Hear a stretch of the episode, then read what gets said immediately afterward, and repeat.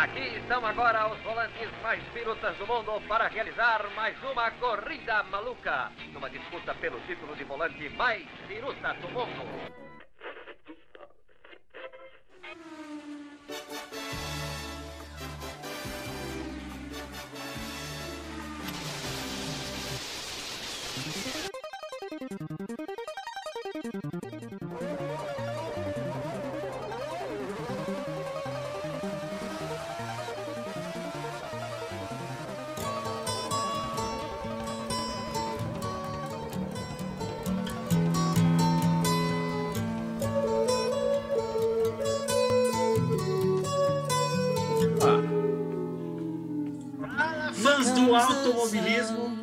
Está no ar o Rouge, o podcast oficial do Curva de Mônaco, ao som de Here Comes the Sun, Beatles, sempre Beatles. Desfrutem.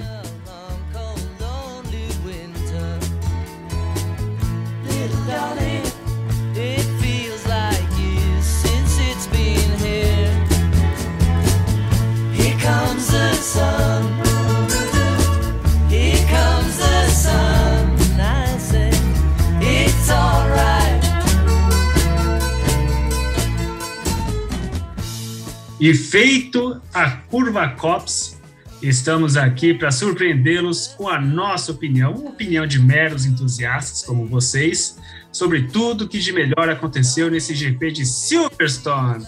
Eu sou o Cabelo e comigo, de forma remota, ele que é tão leve quanto um super carro de, de fibra de vidro, Geraldão. Agracei-nos com sua voz.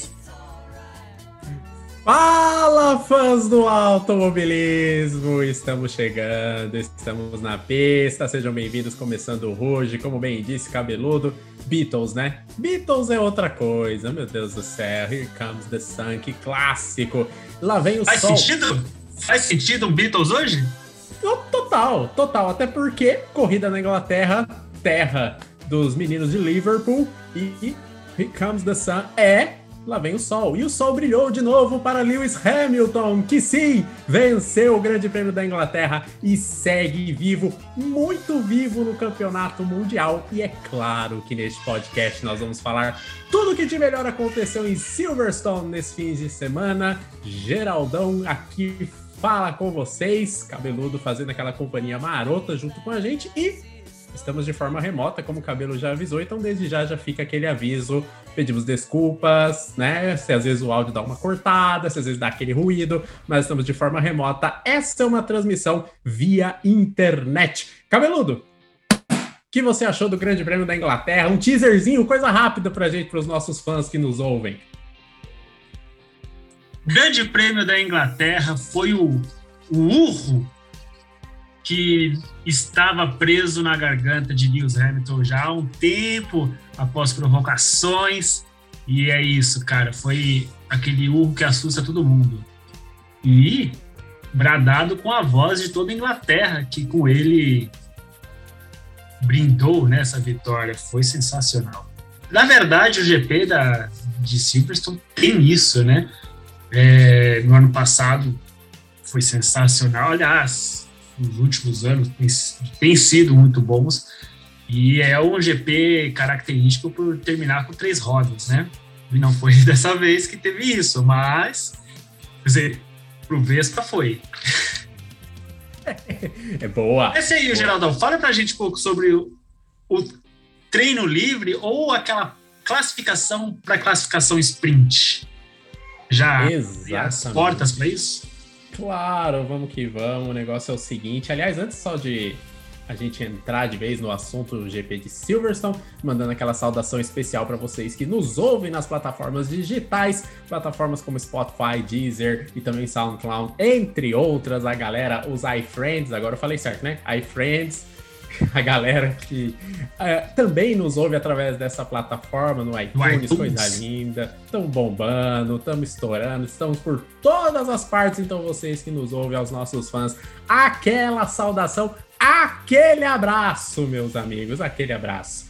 Agora sim, Falando do Grande Prêmio de Silverstone, um fim de semana maravilhoso, especial, afinal de contas, a primeira sprint race da história da categoria, e não poderia ser um local melhor senão no berço da maior categoria do automobilismo mundial, Silverstone. Sim, e que expectativa que nós estávamos. Eu já falo de antemão, eu gostei, só não gostei por um fato que foi a corrida muito rápido. É corrida, tá? É corrida, desculpa. Classificação, tá, mas é uma corrida também. Eu não consigo não falar corrida. Desculpa. Sou assim. E, aliás, antes da gente entrar na Sprint Race, é, o que, que você achou da classificação para a classificação? Né? Aquela classificação que vimos aí o Hamilton extremamente feliz, alegre, contente, saltitar, como se tivesse ganhado o campeonato. Meu Deus do céu. A, a, ali foi uma grande prova de que o Hamilton de fato está sentindo a presença cada vez maior do Max Verstappen. Uh, a comemoração dele realmente foi muito efusiva. Foi como se ele tivesse sido campeão em casa, coisa que é praticamente impossível de acontecer, até porque Silverstone fica no meio da temporada. Mas ali parece que ele sentiu um gosto de ser campeão diante do seu povo. E era apenas, falando português claro, uma classificação para classificação. Então foi, foi algo até inusitado, deveras vergonha alheia, principalmente depois do que aconteceu na Sprint Race. Antes. Além do mais, né, ele veio todo felizão, comemorando. E a gente viu o Verstappen ali, meio um sorrisinho amarelo, pá, e perguntaram para ele: e aí, o que, que, você achou? Como é? O que, que, você achou dessa classificação, dessa, desse treino, né? É, surpreendeu ver o, o, Hamilton largar na sua frente? Ah, isso aqui não, não vale de nada, não é uma classificação, é um treino. Amanhã que conta. Meu Deus, meu Deus, é o mentor. Ele tem um mentor por trás chamado Nelson Piquet Souto Maior, então que deve passar todos esses pormenores, essas coisas de entrar na mente do cara. E o Verstappen tá Aquilo tá ficando bom. Amargou a boca do Hamilton que vinha comemorando como se fosse o título, hein? O que, que você acha? E... Ah, com certeza. Ah, mas sem dúvida nenhuma, aquilo deve ter deixado o Hamilton com aquele gosto amargo, sabe? É, querendo dar o troco na pista. E o pior que na Sprint Race não aconteceu isso, né? De fato, o Verstappen acabou vencendo, conquistando a pole position, né? Tá vendo? Não consigo ainda diferenciar as duas coisas, desculpa. Uh, e no, antes de mais nada, no treino livre 1, o Verstappen já tinha ido muito bem, metendo 8 décimos, que é um temporal em cima do segundo colocado, que foi o Lando Norris o que ali mostrava que a Red Bull ainda iria dar as cartas. E parecia que iriam dar cartas tranquilas. Zap, uh, copeta, espadilha no mundo do truco. Ali a, o Verstappen e a Red Bull tava com a manilha, cabelo. Tava com a manilha. Tava com uma mão sensacional. Pronto gritar truco? Pronto pra gritar truco, esperando a Mercedes talvez pedir seis pra já gritar nove em seguida, tá? Ó, Já tava tudo certo. E o E Verstappen que. fazendo. Perdão, pode continuar, pode concluir. Uh, o Verstappen só uh, falando em relação ao tempo, ele virou um 27-0, quase na casa de 26, logo no primeiro treino livre, com o Lando Norris em segundo e Lewis Hamilton em terceiro. Diga aí seu raciocínio, cabeludo. Eu ia ser, eu ia pedir um truco aí, ia tentar ganhar a bolada toda na mesa de britânicos, né? Ele ia dar um tapa na cara da sociedade. E por falar em, em- em um ataque à coroa britânica, vimos, quer dizer, eu vi e me emocionei em ver o George Russell, que de novo passou para o Q3, é um Q3 de um fake, de uma fake classificação, mas é uma classificação, é uma classificação, mas é uma classificação. E ali vimos o Russell andando sozinho na pista, né? Pois ele preferiu sair dos boxes num horário que não tivesse trânsito e desfilou sozinho. E ouvimos, todos que estavam acompanhando conseguiu ouvir o, o bradar, né? A salva de palmas, toda a ebulição de Silverstone aplaudindo o Russell, o monstro bretão desfilando pelo aquele autódromo maravilhoso. Eu fiquei emocionado de ver aquilo. Sensacional.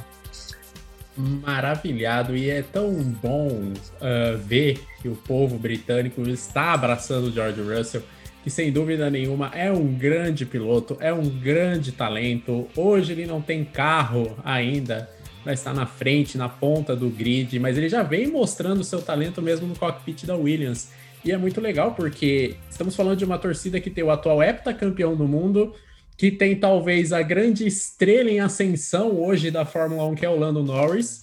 E agora, uh, então, e a gente imagina que no caso o Russell não seja tão querido quanto eles. E ver essa cena realmente foi emocionante, foi espetacular. Então, muito bonito a cena, muito bonito uh, todo o clima que foi criado e foi como um abraço, né? A gente não tá na época de abraço, mas foi quase um abraço coletivo, né? Em cima do nosso glorioso Russell. E foi, a gente. E, e, o que é mais emocionante, o que é mais interessante, o que é mais legal, o que causa o maior afago nos nossos corações é ver o piloto britânico com um excelente resultado, com, com excelente performance, com, com o equipamento que ele tem, correndo de uma equipe britânica tradicionalíssima, né? Que é a Williams, não, não no quintal de casa, né? Então, cara, isso é sensacional, né? Três representantes da, da Grã-Bretanha. É óbvio que ver o Hamilton passando lá causou maior euforia em todo o autódromo, mas ali estava disputando ali uma energia legal entre os dois, né? Apesar de Norris também ter bastante fãs, mas eu acho que Russell estava disputando ali a atenção do público grandemente. E como eu comentei outro dia com, com o menino Geraldos, eu acho que seria muito legal ver a, a Williams, agora que vai ter um regulamento diferente para 2022, estar despontando junto com, as, com, com, o pelotão da frente ali, que nem a, a McLaren está hoje, né? Figurando ali na frente. E com o Russell, que tem aí é, tem tirado Xandão de pedra, ver ele lá na frente e representando a Williams, que é uma equipe britânica. Acho que seria sensacional.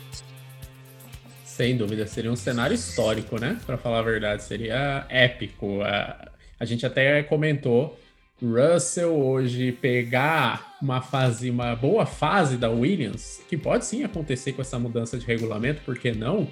uh, o colocaria numa prateleira muito próxima a Nigel Mansell dentro da Williams, porque seria algo histórico, algo espetacular. Só não o colocaria ainda na mesma prateleira, primeiro porque o Mansell, a história do Nigel Mansell se confunde com a Williams, né? Principalmente uh, no final do, dos anos 80, início dos anos 90, e ele não teria conquistado ainda um título mundial, coisa que o Mansell conseguiu e chegou perto em outras oportunidades. Mas realmente eu colocaria numa prateleira muito alta dessa lendária equipe. Então, sem dúvida. É, inclusive, o Hamilton realmente também causou grande furor assim na, em todo o autódromo, algo extremamente esperado, mas houve um quê de sentimento a mais ali com o Russell. Isso foi muito, foi muito emocionante, foi muito bacana e muito bem lembrado, cabeludo. Uh, a gente tá rápido e rasteiro. Vou, a gente vai para o sprint race e nós vamos falar da largada o Hamilton comemorou bastante, ele fez a pole para o treino classificatório e fez a pole position seguido do Verstappen. Porém, mais uma vez o Verstappen largando muito bem e tomou a ponta do Hamilton logo no início da sprint race, cabelo. É, você viu aquela largada? Não, é sensacional. Sensacional. Eu não esperava, porque o Hamilton estava à frente, né? Tinha um carro de distância de, na frente, estava na parte limpa é, por fora, que é essencial para você fazer aquela curva Cox. Por fora? Por fora, e tínhamos o Verstappen por dentro, na área suja. Ele teria que passar o carro, ele teria que deixar um carro de distância de Hamilton para conseguir fazer a curva sem causar dano para ambos, né? E foi o que ele fez. Ele largou excelentemente ótimo. É, na largada ali, enquanto víamos luz, as luzes vermelhas, era possível ver labaredas das rodas dianteiras do, do Verstappen, né? Então, foi sensacional. Desde, a, desde antes de apagar as luzes, é, Verstappen já estava ali com, com o fogo todo, né? Pronto para largar. E saiu muito bem. É, logo na largada, A gente viu o Hamilton tentando recuperar o, os, recuperar os danos, né? Diminuir as, os danos. Foi ter tido aquela má largada, mas não foi só ele, né? O Bottas também largou muito mal. E aí, o que, que você me fala dessa, dessa largada aí? Realmente, me chamou muita atenção a largada do Verstappen, mais uma largada muito boa. E no último podcast a gente destacou isso, como o Verstappen vem muito bem, né, nesse quesito largada. Não só ele teve uma boa largada, como ele segurou muito bem o Hamilton, que investiu bastante até mesmo ali na reta no hangar. E ele conseguiu segurar o reg, conseguiu se manter à frente. E um detalhe importante: um ritmo muito forte, tanto do Verstappen quanto do Hamilton. Tanto que ao final das 17 voltas eles meteram praticamente 8 segundos na frente do terceiro colocado, que foi o Valtteri Bottas. Me chamou a atenção a agressividade né, dos ponteiros, dos postulantes ao título, o desgaste dos pneus, que inclusive em mim gerou uma grande dúvida para o dia seguinte, para a corrida, principalmente no dianteiro direito, que nitidamente já tinha uh, alguns indícios, até mesmo bolhas né, no, nos pneus. Algo que não aconteceu na corrida, felizmente, né? Felizmente, principalmente para Pirelli. E outro detalhe que me chamou bastante a atenção, esse ritmo forte em comparação ao resto do pelotão. Para você ter uma ideia, em 17 voltas foi colocado mais de um minuto sobre as duas Haas.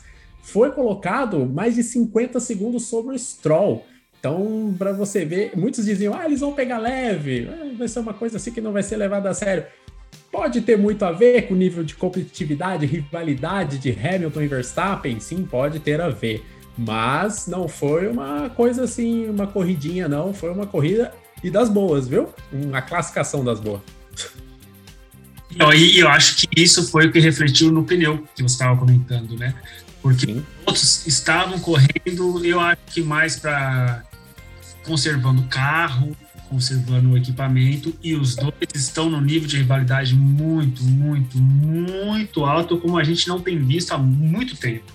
E isso fez com que eles levassem levasse o carro ao limite, ao extremo, o que desgastou muito o pneu, né? Porque logo na largada, né, o Hamilton largou atrás, mas ele não ficou por isso, né? Ele correu atrás do prejuízo, alcançou ali logo rapidão, já estava na cola do, do Verstappen e ali ficou perturbando. Tanto que tem, tentou, assim, com muito ímpeto, levar o Verstappen ao erro nas curvas, né? E foi muita destreza de, de, de Verstappen, Verstappen. É incrível como ele domina o carro, o esporte em si, porque ele foi levado ao erro, né, sendo forçado a, a postergar a frenagem, né, para lá, para lá, lá de Deus me livre, para não perder a posição ou para não tocar no Hamilton. E nessa ele teve que fazer um traçado totalmente estranho e conseguiu contornar perfeitamente as curvas e manter-se na frente e Hamilton ali. Então, é esse, esse ritmo dos dois, um forçando o outro ao erro, né? Na verdade, Hamilton forçando, tentando forçar Verstappen ao erro, e ele ali atrás, pegando o ar sujo, forçando o carro, Verstappen na frente, tentando segurar os ataques, arrebentava o pneu mesmo, né? em 17 voltas. Realmente mostrou que o carro, esse ritmo iria não ia dar muito bom para os pneus. Mas logo aí, né, falando disso, nessas tantas voltas, é, eu queria que você me falasse, cara, sobre uma coisa assim que me deixou transtornado de raiva. Russell e Sainz. Sim, eu sou fã de Russell, claro que eu sou. Mas tem coisas, gente. Tem clubismo? Não, não, é, não é clubismo, né? Isso aqui não é defender um lado, não. É porque eu acho muito errado isso, cara. Porque isso abriu precedente para corrida. E, cara, foi uma coisa tão, do meu ponto de vista, que eu vi algumas tantas vezes, é muito inocente, cara. Russell e Sainz. O que, que você acha, cara? Para mim, tá muito errado é daquele tipo de punição que a primeira coisa, para quem ama de verdade o esporte, para quem gosta do automobilismo, da essência do automobilismo, é, ele olha uma punição dessa e fala: não, não mata o esporte que eu tanto amo. De verdade. É, inclusive, fazendo uma analogia com o futebol, a FIFA planeja testar algumas novas regras no futebol, como dois tempos de 30, bater lateral com os pés. Você olha aí e você fala, não, não mata com o esporte que eu amo. E a mesma coisa essa punição. É, pelo amor de Deus, sabe? É, é, o os caras querem reinventar a roda, é brincadeira. O, esse toque do Russell e do Sainz é absolutamente de corrida. Meu Deus do céu. E eu digo mais, eu digo mais. Se você olhar o replay, você vai ver que quando houve o contato, o Russell estava com o volante dele totalmente esterçado contra o carro, né? Ou seja, ele estava totalmente é, contra qualquer tipo de colisão, né? Ele não foi nada intencional, não foi nem perto de ser intencional, foi mais como um susto, por assim dizer, mas tirando esses meandros, né? Ah, foi um susto, viu, não viu? É coisa de corrida, é lance de corrida. Né? Se, não, não- se você vê se ele puxando o volante, como a gente já viu o Verstappen fazer em cima de, de do Leclerc na Áustria, por exemplo, você vê o volante dele sendo jogado para outro lado. Você pode falar, não, ele jogou para tentar voltar o carro no lugar, né? Para arrumar o carro, senão ele ia perder a traseira e tal. Mas no caso do Russell, ele nem fez isso. Ele vê que o volante dele tá totalmente pro lado oposto do, do Sainz. Realmente, isso que você falou é outro ponto assim muito importante. Hoje, os comissários, a gente não está falando de Fórmula 1 dos anos 70, início dos anos 80. Nós estamos falando hoje de comissários que têm milhares de câmeras à disposição, inclusive as câmeras on-board dos carros que mostram o movimento de volante dos pilotos, inclusive foi mostrado o movimento de volante do Russell. É um absurdo como que pode dar uma punição em relação a essa. Uh, existe uma regra, todos os, todos os incidentes na Sprint Race são analisados pós-corrida. Isso para mim não era nem para ser anotado, não era nem para subir a, a, informação de que foi anotado. Não, não foi nada. É algo normal de corrida barra classificação.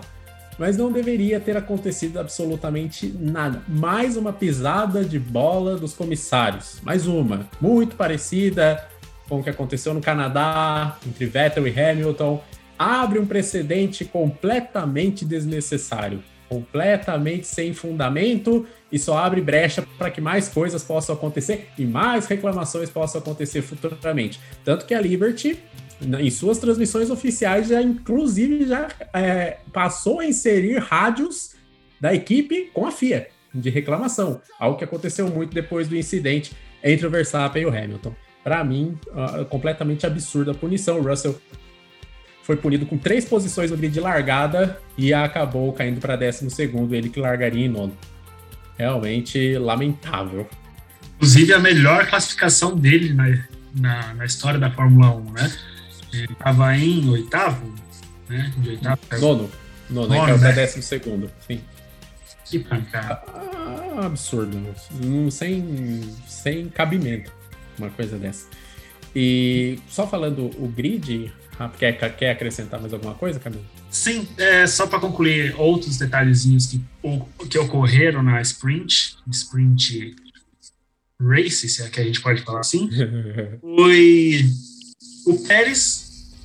Eu Boa! Pérez, Pérez largou mal. Aliás, foi mal o final de semana inteiro. E ali do nada rodou sozinho.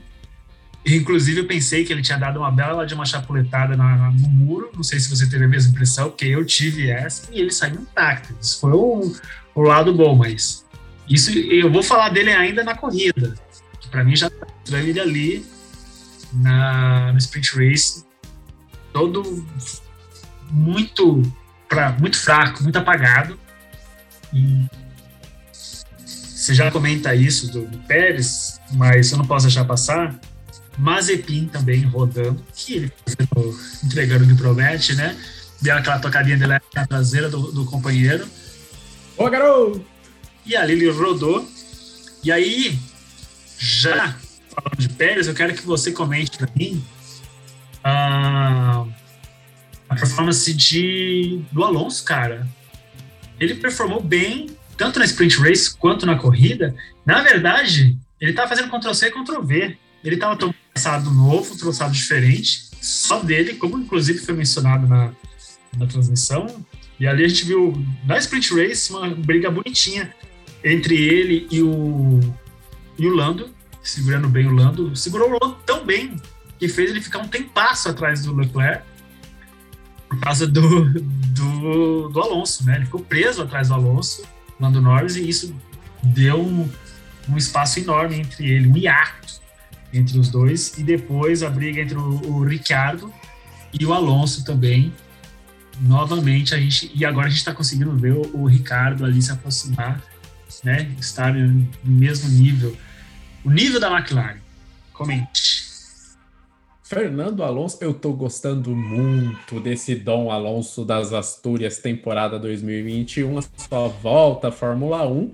É, um, um fim de semana, para mim, em crescente do Alonso. Desde o primeiro treino até a corrida, ele fez uma sprint race notável. Ele segurou, como você bem disse, o Lando Norris, o que deixou um hiato, uma diferença bem grande do Charles Leclerc para o piloto britânico, e ele também fez uma grande disputa com Daniel Ricciardo. Ele segurou muito bem as duas McLarens. E nós estamos falando da terceira grande equipe da temporada, a primeira equipe dos mortais, né? E o Alonso muito bem. A, a gente sente, não só acompanhando as transmissões, como acompanhando a onboard do, do Alonso, que ele começa a se entender cada vez mais com esse carro da Alpine. É, e é um piloto diferenciado. A gente vê como ele faz o traçado em Silverstone. Silverstone é um traçado é, seletivo. Não é todo piloto que consegue tirar os pormenores da pista. E o Alonso foi muito bem. O Alonso fez um grande fim de semana. Acho que o ponto, uh, o ponto alto dele, a cereja do bolo, aconteceu também com uma grande performance na corrida. Mas foi notável a exibição dele na sprint race. Eu fiquei pasmo, de verdade. O espanhol tá muito bem paz e amor, não causou nenhuma treta ainda, tá de boa, tá cada vez melhor carro. Muito bom, senhor Alonso. Quer acrescentar algo, cabeludo? Sim, só um detalhezinho que o resultado que ele conseguiu conquistar, tanto na classificação, na classificação quanto na sprint, na classificação sprint, e quanto na corrida oficial, é totalmente mérito dele, né? Porque desta vez o carro não está à altura da, da, do magnânimo que é o, a pilotagem dele, né? Uma pilotagem de bicampeão mundial. Então você vê que o carro dele não está super fraco, é um carro que não está à altura dele e ele está lá dando os seus, os seus jeitos, usando toda a sua maestria, todo o seu feeling, tudo que ele conquistou de conhecimento para manter, conquistar posições e manter a sua posição, brigando aí, inclusive o Ricardo tendo que tendo sufoco para passar a sua equipe anterior, né? Sua equipe do passado, deixar o seu passado de lado e seguir em frente. Vai falar da fala do grid. Sem dúvida. Só acrescentando um pitaco em relação ao Pérez, caderninho do Hamilton Marco bombou nesse fim de semana, viu? Bombo. Acabou a tinta da caneta. Teve que comprar outra. Porque, olha, Perão, esse fim de semana, meu amigo, difícil, viu? Puxado, puxado. Mas vamos falar disso agora que a gente vai entrar no assunto da corrida. Mas realmente ah, foi um fim de semana péssimo para Red Bull. Péssimo. Péssimo em todos os sentidos, em todos os aspectos. Mas vamos falar disso agora na corrida.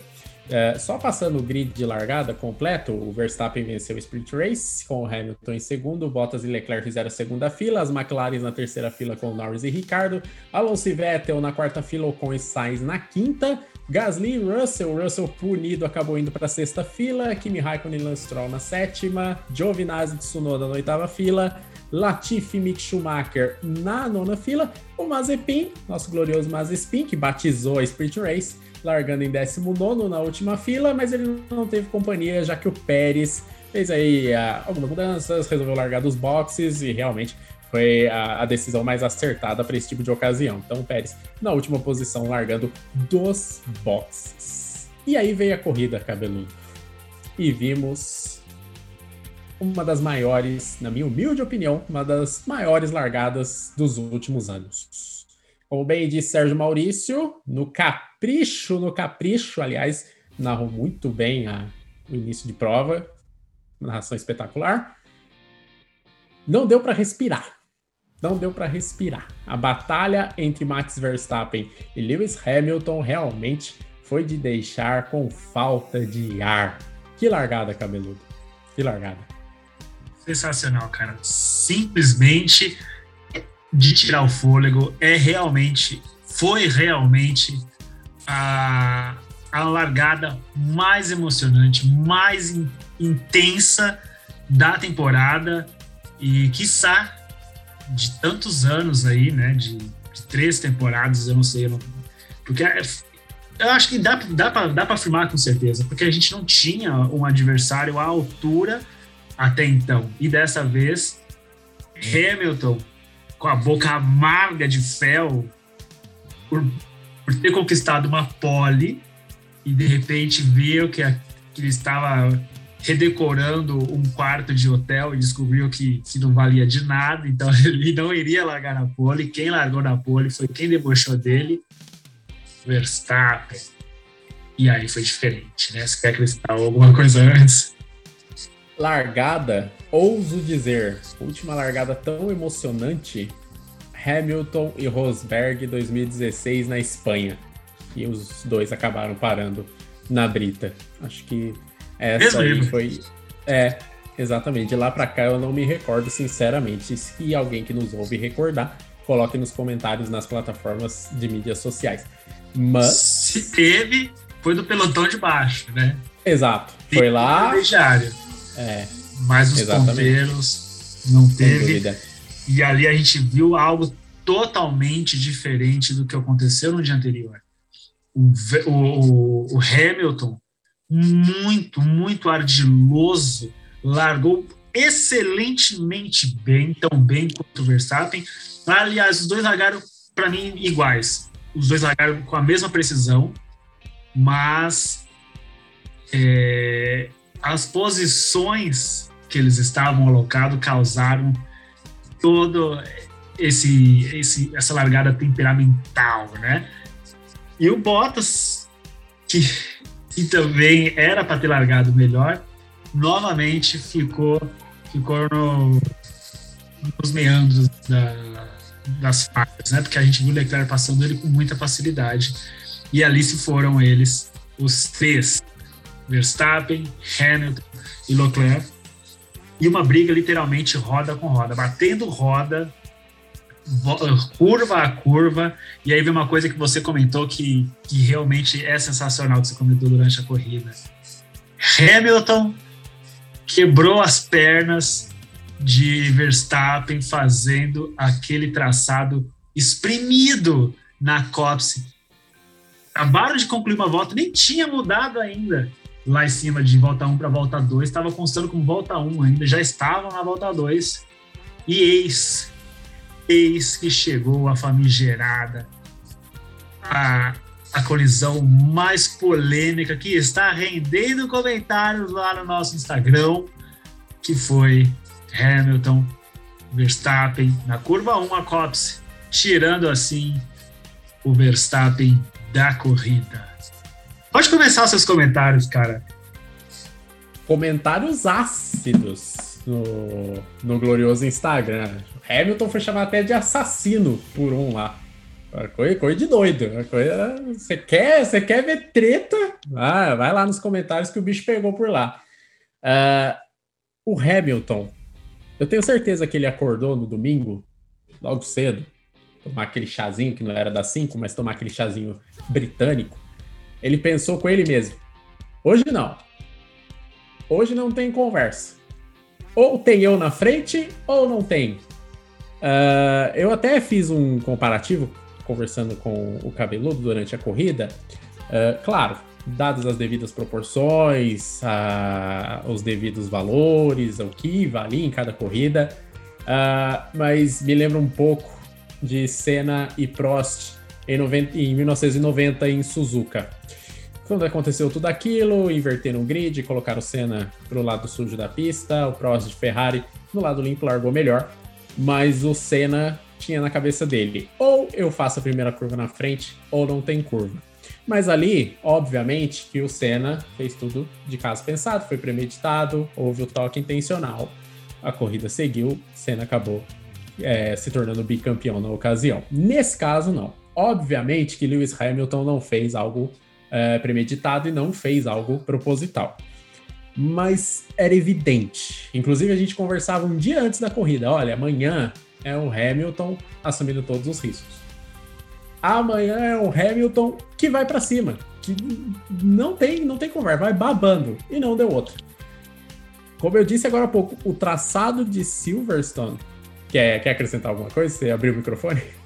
Sim, é que, como você estava falando, né, um dia antes estávamos conversando.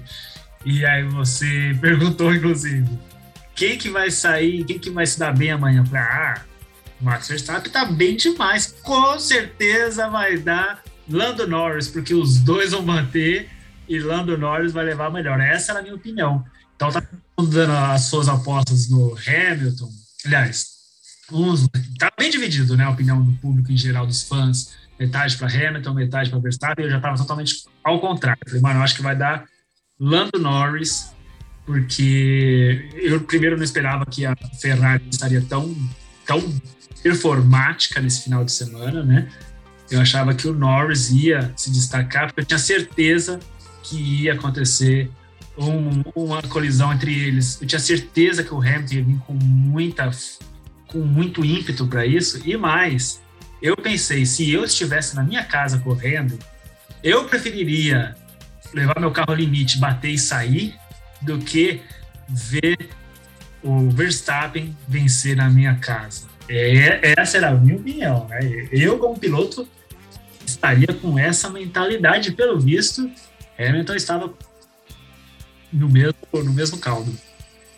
Sim, sem dúvida. E detalhe: dois pilotos no limite no limite extremo, naquele traçado que não é fácil de Silverstone. Inclusive, o Hamilton, em alguns momentos, chegou a fazer um outro tipo de traçado para tracionar melhor, para ele conseguir voltar e tracionar melhor, embutir na traseira, tentar pegar o vácuo da Red Bull Verstappen.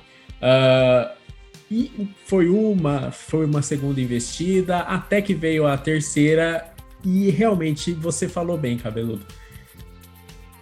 O Verstappen não esperava aquilo ele fez um traçado, é, ele fechou um pouco a linha de dentro, e ali, para ele, tenho certeza que na cabeça dele, ele ia ver o bico da Mercedes do lado esquerdo, do lado de fora. Eu tenho certeza que quando ele viu o Hamilton encaixotando aquela Mercedes entre o muro e entre ele e Verstappen, ele tomou um susto. Ele falou, eita, não, peraí, um susto, porque o que o Hamilton fez ali foi a maior prova. Eu tô com a faca nos dentes, eu tô de saco cheio e eu não vou tirar o pé. E piloto que tira o pé não é mais piloto. Isso aí eu já, já falo há muito tempo. Foi com a faca nos dentes, havia espaço, foi para cima e na COPS, sem lenço, sem documento, sem, sem, sem aviso prévio, foi que foi. Aconteceu o que aconteceu. Houve o toque, Verstappen acabou uma batida até uh, uma colisão forte, né? Com uma força G muito forte, 51, se não me engano, né? Força G. Uh, acabou indo fazer exames. E aí começou toda, toda a polêmica, né? Começou todo, todo o rebuliço. Muito também pelo, pelos precedentes que estão sendo abertos pelos comissários, como aconteceu no dia anterior entre Russell e Sainz. Mas foi um Hamilton, assim, acho que ele deu um recado o recado dele tá dado. Ó, eu não vou mais tirar o pé, não, tá, garotão? Ou você começa a pensar, você também não tira o pé, começa a pensar aí como vai ser, quando a gente dividir a curva. Você pode até ser campeão, mas não vai ser do modo que estava sendo. Eu tirei o pé na Emília-Romanha, eu tirei o pé em Portugal. Dessa vez eu não vou tirar, não. Eu, eu não endureci o caldo na França nas voltas finais, né? Eu não resisti até dei aquela passagem, mas chega. Não, não é assim mais que a banda toca. Então, o recado tá dado. E a rivalidade tá acesa. Abemos disputa, cabeludo. Caracas. Moleque, que isso? Vou te falar, viu? Ali agora virou pessoal. Eu tenho certeza absoluta que agora é uma briga totalmente pessoal. É, como você disse, a gente viu um Hamilton totalmente fora do que a gente está acostumado a ver. É, um, e ele estava com todo, com, com uma Inglaterra inteira junto com ele nos ombros, empurrando. E pela primeira vez, acho que no campeonato, não, não lembro, eu acho que dá para arriscar que no campeonato tinha, não tinha aquela onda laranja ali empurrando o Verstappen, né? E, e agora vem a nossa opinião, né? Sim. A opinião. Na, na minha opinião, é. Você quer falar alguma coisa antes da minha opinião? Só, só, um teaserzinho sobre o que você falou. Realmente um Hamilton diferente. O Hamilton ele não chega a ser Prost. Um, um Prost que fazia só aquilo que é necessário. Mas a gente viu, nós vimos por vídeo, né? Não éramos nascidos ainda. Mas houve um Prost em Suzuka em 89 assumindo riscos, correndo no limite para conseguir vencer o Senna, coisa que ele não fazia, assumindo riscos inclusive de acidente. E deu no que deu depois na Chicane Cássio. E a gente viu o Hamilton fora também do seu, da sua característica, assumindo riscos, indo para cima e principalmente não facilitando de forma alguma e fazendo o que fosse necessário dentro dos padrões esportivos, é claro. Tanto que eu volto a dizer, Hamilton não fez nada proposital, mas assumindo todos os riscos para vencer o Verstappen. E ele deu o recado dele que vai fazer de tudo. Não vai ser fácil esse título do Verstappen. O Verstappen ainda segue como favorito, mas não vai ser fácil não. Manda aí, cabeludo. Então, analisando, ó, ó, como se eu fosse um expert do negócio, né? Na minha opinião, assisti, Volta. revi, revi, revi. Eu não precisava nem ter visto tantas vezes, né? Só a primeira vez que eu vi, eu já daria essa opinião, que é lance de corrida. Só que eu não achei errado é, como se deu a corrida. Afinal de contas, foi aberto precedente na Sprint Race. Foi aberto precedente na França, em, tantas. Na temporada, que eles estão brincando de, de, de soltar punição aí. Cara, tá, tá ridículo, tá horroroso isso. Então, a punição que deu no Russell, se não punisse o Hamilton, por mais que tava, para mim tava muito nítido que era lance de corrida, apesar de era possível sim Hamilton, mesmo sem tirar o pé, ter aliviado, não ter aliviado, né, mas ter evitado. Né, como diria meu pai, evitar acidente é dever de todos, e ele não fez isso. É, mas é, tinha que teve punição e, e saiu muito barato e eu achei que é justo sim punir, porque já tinha aberto precedente antes. E essa punição para ele saiu branda, né? Muito branda, porque Verstappen perdeu o carro, né? A, Red Bull perdeu o carro e ele ganhou a corrida, né? Então para ele saiu branda, é óbvio que é difícil imaginar que um cara ia pagar 10 segundos de punição, iria recuperar, iria ganhar, né? Mas dava para ter evitado o acidente, claramente dava para ter evitado e não ter saído em desvantagem, dava para ter evitado o acidente sem perder vantagem naquela curva. Todavia, Verstappen foi muito é, inocente de fechar tanto aquela curva, porque Verstappen também tinha mais espaço para fazer a curva, poderia ter feito a curva mais aberta, né? Ele realmente ele colocou o carro muito para dentro ali. É, o, o Leclerc depois, no final, fez uma curva muito mais aberta e numa circunstância que era muito mais plausível de acidente do que essa que aconteceu com, com, com o Verstappen. Que por mais que tenha tocado e dava para o Hamilton ter evitado, Verstappen também poderia ter evitado se ele não tivesse fechado naquele ponto a curva, né? Se ele tivesse espalhado um pouco mais. Então, ambos poderiam ter evitado. Então, por isso que eu disse, na minha opinião, era para ser lance de, acide- de percurso de corrida e só, né? Era para ter sido uma vitória muito mais fácil dele, mesmo com tudo isso. Mas, sua opinião, Geraldão, o que, que você acha? Acompanho o relator. Acompanho o relator nesse caso. É, foi um lance de corrida. Foi surpreendente a manobra do Hamilton. É, mas eu vou contra ah, o que foi dito pelo Christian Horner. Porque, muito bem falado, após o acidente, foram 40 minutos de paralisação devido a uma bandeira vermelha. Né? O acidente realmente foi uma batida forte, foi uma pancada forte do Verstappen no muro. É, mas aí começou automaticamente a Liberty a mostrar durante a transmissão os rádios, principalmente de Red Bull e Mercedes, com a FIA. Argumento do Christian Horner, para mim, é estapafúrdio, é sem cabimento nenhum. Ah, Boçal. É um, exato. é, é um argumento totalmente boçal. É de alguém que não tem noção do que tá falando. Simplesmente catou a primeira coisa que veio na mente e saiu, sabe? A pessoa tá, tá com birra, cata a bola e sai do futebol, não tem mais o que falar. Ah, é a mãe que tá chamando. Exato. Vai lá no meio, pega a bola e sai andando, acaba com a diversão da galera. Meu, ah, de verdade. Esse argumento que ele soltou, a COPS não é uma curva para se ultrapassar, é perigoso. Pô, tá de brincadeira, né? Tá de brincadeira. É, existe alguma coisa, uma norma, alguma regra que fala que tem curva que não pode ser feita?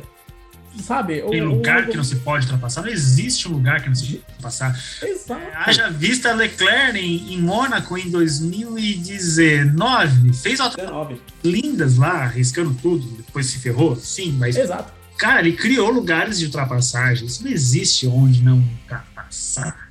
O Leclerc ultrapassou na rascasse. Onde você vê ultrapassar na rascasse? Ele fez a ultrapassagem na rascasse. Normalmente não é lugar para se ultrapassar. Mas e aí? É- é- faz parte do traçado, faz parte da quilometragem, não existe um lugar que não se possa. E sim, o Hamilton tinha espaço para colocar o seu carro, colocou, fez a manobra, e sim, a manobra dele foi uma manobra ousada. Concordo plenamente com você. Ele poderia muito bem ter se saído sem nenhuma batida, ter tomado a posição, porque ele eh, fez um traçado perfeito, ficando por dentro. Ali por dentro, na Copse, eh, em alta velocidade, é- seria muito difícil o Verstappen conseguir manter aquela liderança. Mas Ele ia fato- manter a preferência, ele fazia a top por dentro e já estaria na preferência para a próxima. E- exatamente. E o Verstappen ah, realmente foi bem inocente, né? Foi, foi bem inocente também. E acho que foi muito pelo comportamento do Hamilton até agora no ano. O Hamilton ele chegou até um limite. Até o limite é o limite da boa vizinhança, sabe? Só que dessa vez ele ultrapassou esse limite. Então eu também penso que o Verstappen Eu lá, acho que não. Eu acho que ele não não estava crendo que que o que o Hamilton ia aliviar. Eu tinha certeza, acho que isso nunca passou na cabeça dele. Eu acho que ele foi pego, ele aquilo tudo foi resultado de surpresa. Ele não teria feito isso simplesmente por achar que ele ia tirar o pé. Ele simplesmente não teve reação, não teve espaço. Na hora, ele esperava ver o carro de um lado, viu do outro e ali ele fez a curva sem planejamento, né? Uma coisa é você está fazendo seu traçado planejado, você está entrando na curva, você planeja seu traçado bonitinho, sabendo que o carro está da esquerda, você faz o traçado segurando para a esquerda, você faz o traçado segurando para a direita. Então, ele fez o traçado segurando o Hamilton por um lado, só que ele se surpreendeu vendo o Hamilton do outro. Então, ali foi meio que um reflexo. Para mim, foi um reflexo. Não foi que ele achou que o Hamilton ia frear e nem que ele quis fazer aquela curva mais fechada, proposital, não. Ele não iria arriscar. Tanto que ele foi é, no Bahrein mesmo, você viu o que aconteceu com, com os dois no Bahrein, e ele saindo, inclusive, na França, por ser forçado ao erro, né? Então, ele, ele sabe que, que a disputa está em outro nível para ele confiar que alguém vai tirar o pé. Acho que não, acho que ele não, não tinha essa. Ele é, foi inocente de fazer aquela curva, foi, mas ele não estava tão inocente, na minha opinião, de achar que Hamilton tava, iria tirar o pé, não. É, eu acho que ele teve ainda um reflexo do que vinha acontecendo, principalmente nas últimas corridas, em relação a- ao Hamilton. O Hamilton realmente ali na entrada da Copse, ele ultrapassou todos os níveis. Ele entrou num outro grau de competitividade. Para mim, o Verstappen ainda não estava esperando esse tipo de competitividade do Hamilton. Mas, se você for pegar a câmera on-board do, do Hamilton, realmente ele deixa o volante né, naquela escapadica, dá uma espalhadinha no carro, poderia sim ser evitado e para mim a punição cai como uma luva. Para mim ela caiu de forma perfeita, 10 segundos. Acho que nada mais, suficiente? nada menos. Você acha que 10 era. Foi, foi, foi o. Sim, mesmo? pra mim o 10 para mim foi categórico. Acho Eu que acho nem- que o argumento, que, como já dissemos, né, o argumento de Christian Horner foi falho, foi pífio, foi escroto. e ele tinha muita manga de argumentação. Ele poderia falar: Hamilton foi punido no Brasil por fazer algo similar. Hamilton foi punido, uh, acho que inclusive na Grã-Bretanha com o álbum também, se não me engano. Acho que na Áustria. Áustria. Áustria. Na Áustria Também. com o álbum. E o álbum veio por fora. Que é a mesma coisa. Sim. Por fora, foi punido de novo. Então, assim, argumentos ele tinha e não tinha como pedir mais do que 10 segundos, porque nenhuma das vezes não, eu acho que não cabia mais do que isso mesmo. Exatamente. Então, assim, o- a punição pra mim, ela ficou na medida. É, ah, nada em relação a Hamilton é sujo, Hamilton não, não sabe perder, como o álbum já falou uma vez. Ah, assassino, como tem gente chamando, no, no- coisa absurda. É, não é isso, é questão de corrida. Poderia ser evitado, poderia, mas foi um traçado, um traçado aceitável, um traçado pertinente a ser feito. E no caso, o Verstappen também fechou um pouco a mais. E houve esse toque. É, então a punição, para mim, ela foi justa. Mas é, é uma punição que seja um bom precedente. Que não aconteça nada a mais do que isso dentro dessas características. Eu tinha muito medo de acontecer uma espécie de punição ainda mais severa que pudesse conduzir para outros caminhos do esporte. Até porque a gente vai falar daqui a pouco. O carro de 2022 foi revelado. E uma das grandes inovações é para que haja mais ultrapassagens. Só que do modo que está, não depende só dos pilotos na pista, não. Depende dos comissários também que estarão analisando as imagens, os futuros entreveros. Então eu fiquei com muito medo que acontecesse alguma coisa que causasse um precedente maior. Então, pelo menos nesse caso, para mim, os comissários fizeram o ponto a ser feito. 10 segundos, a punição feita. Hamilton foi lá e venceu. Azar da Red Bull. né? O homem.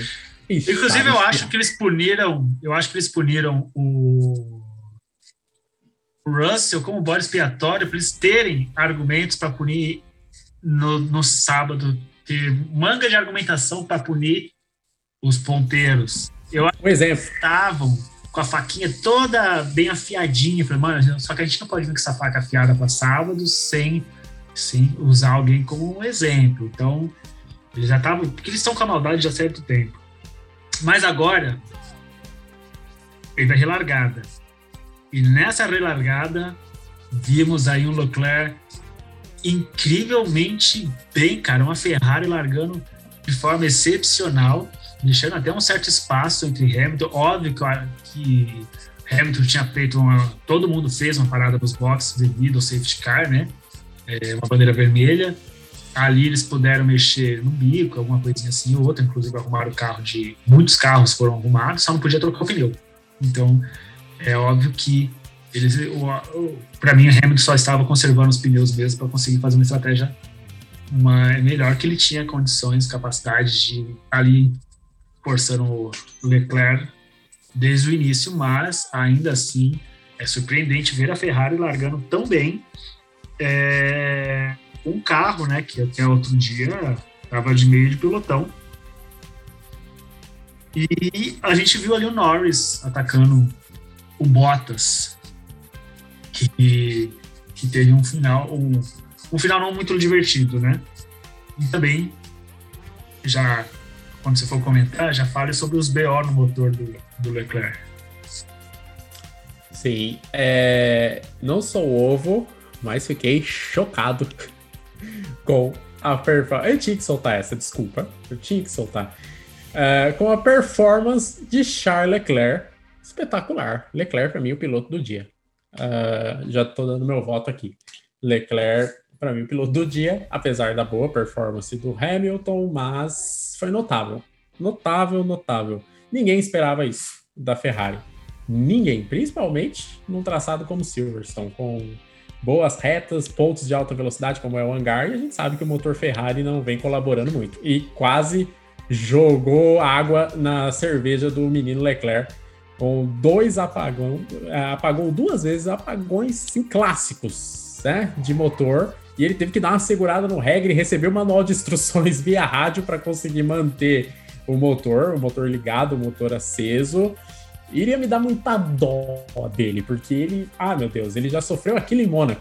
fazer a pole e saindo dos boxes, levando pro grid, acabou abandonando. Se acontecesse de novo, seria um pecado o menino Leclerc. Seria um pecado. E falando já, pegando o gancho do que você falou, uh, o Bottas. O Bottas fez um bom trabalho, vai falando em relação à equipe, mas ele acabou sofrendo de fato o ataque do Lando Norris. E outro detalhe que eu quero salientar aqui, o fim de semana ruim do Sebastian Vettel, né? Que acabou saindo, não demorou muito para sair da corrida, acabou rodando sozinho, né? E acabou tendo problemas, não não fez grandes performances como ele vinha fazendo, principalmente no Azerbaijão, quando ele inclusive subiu no pódio, também me chamou muita atenção. Uh, a punição pro, pro Lewis Hamilton, ele levou um certo tempo para acabar aparecendo, foram cinco voltas, né? Na abertura da sexta volta, acabou sendo confirmados 10 segundos de punição. Um, pegando um gancho do que você falou da paralisação, o Hamilton deu sorte até nisso, né? Poder trocar ali o bico, fazer a, as alterações sem precisar de um pit stop a mais que faria certamente perder tempo e ver a corrida bater asas. Então, até nessa, ele teve muita sorte, né? O, na relargada ainda, né?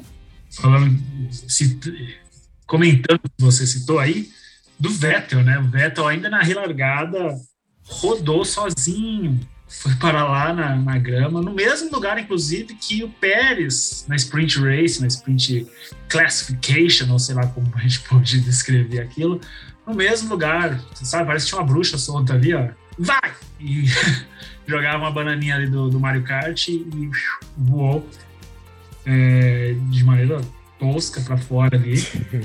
É, o Leclerc com os apagões nos carros, depois apagou duas vezes, lá no meio da curva, tendo que pilotar, trocar a marcha, cortar a unha, ler o manual, colocar o negocinho lá, fritar um ovo, conseguiu arrumar tudo isso no carro e depois disso ainda deu outro apagão.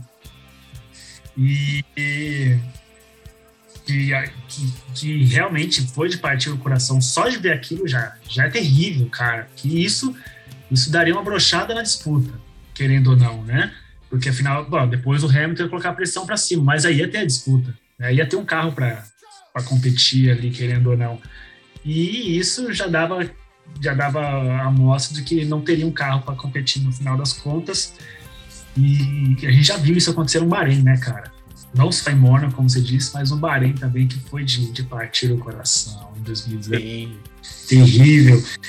E falando, já acrescentando algo mais, as paradas, né? As paradas nos boxes estavam horrorosas, horríveis. Cara, os caras estavam dando um show de como não fazer um bom trabalho nos boxes. Começando pelo Norris. Inclusive, eu acho. Vou acrescentar aqui, hein? Vou soltar aqui a bucha. Acho que é, aquela parada de seis segundos que ele fez, oito segundos, acho que foi seis ou oito, ele não tivesse tido uma parada tão horrorosa, ele estaria em segundo, né? É, era uma disputa com ele e o Bottas, e isso iria assegurar o Hamilton contra a disputa lá na frente, porque o Hamilton só alcançou o, o Leclerc faltando duas voltas para o final para uma volta. Se tivesse uma outra pessoa à altura, outra grande piloto como foi, como o Norris conseguiu já segurar Hamilton é, lógico que não é o mesmo nível, né? Mas ele já conseguiu fazer uma vez. Eu acho que isso teria postergado a disputa e talvez teria mudado ali os, os resultados, né? Já pensou que legal? Teríamos a Leclerc na frente em primeiro, sei lá, Hamilton em segundo e, e Norris em terceiro. Teria sido um, um pódio bem misto, né? O que, que você acha? Sem dúvida. A, a parada foi horrível. A, a McLaren teve problemas no traseiro direito para fazer para, no caso, fixar o pneu, e isso custou muito caro para o Norris. E isso que você disse realmente faz todo sentido, até porque a 11 voltas do fim, sequer cogitávamos a possibilidade do Hamilton chegar no Leclerc. Para muitos ali, o Leclerc, a vitória já estava encaminhada. E isso com esse incidente que aconteceu do Norris. E realmente, se ele não tivesse perdido esse tempo todo, sem dúvida nenhuma, ele engrossaria o caldo. E vou além, ousaria dizer que ficaria impossível do Hamilton alcançar o Leclerc, porque ele perderia mais tempo. Perderia Sim. bem mais tempo. Então. Porque ali ele teve um, um Bottas que cooperou para ele, né? Então era Sim. de Bottas. Bottas cooperou, ainda deu um pouquinho de vácuo, pá, passou. Ali teria um, um, um Bottas na frente e o Norris atrás, trazendo um pouquinho de, de gracejo ali, trazendo um pouco de dificuldade. Talvez o Norris usaria até o vácuo do, do Bottas para passar. E não teria mais esse, esse jogo, né? Teria uma briga atrás para depois uma briga na frente. Então, eu acho que seria totalmente diferente. E falando ainda no, no, nos prejuízos de box, o Sainz. foi muita esperteza jogar o Sainz primeiro, né? Porque se foi terrível a gente ver.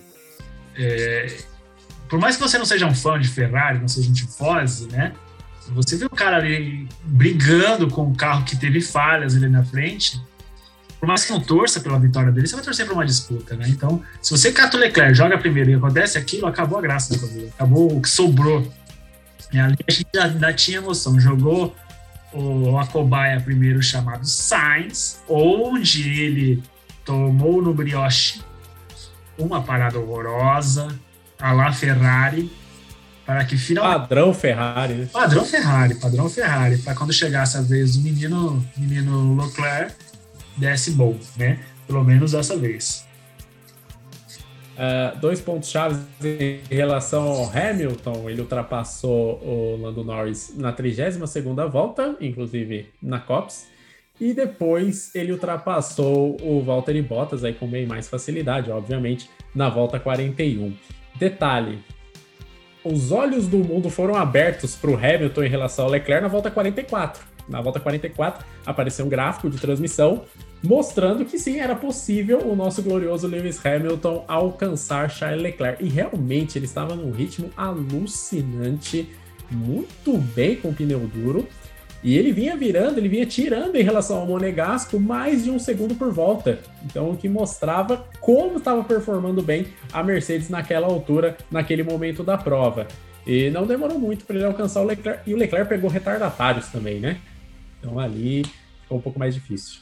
Inclusive, um ponto a se mencionar da grandeza que foi essa vitória para o Hamilton é que ele parou, pagou os 10 segundos de punição e a parada nos boxes em si foi ruim, porque o Bottas parou com 2.2, é, sei lá, o, o Leclerc parou em 2.6, contando os 10 segundos, tirando os 10 segundos que ele pagou, ele fez uma parada de 4.2, porque deu 14 segundos de, de, de, parada, né?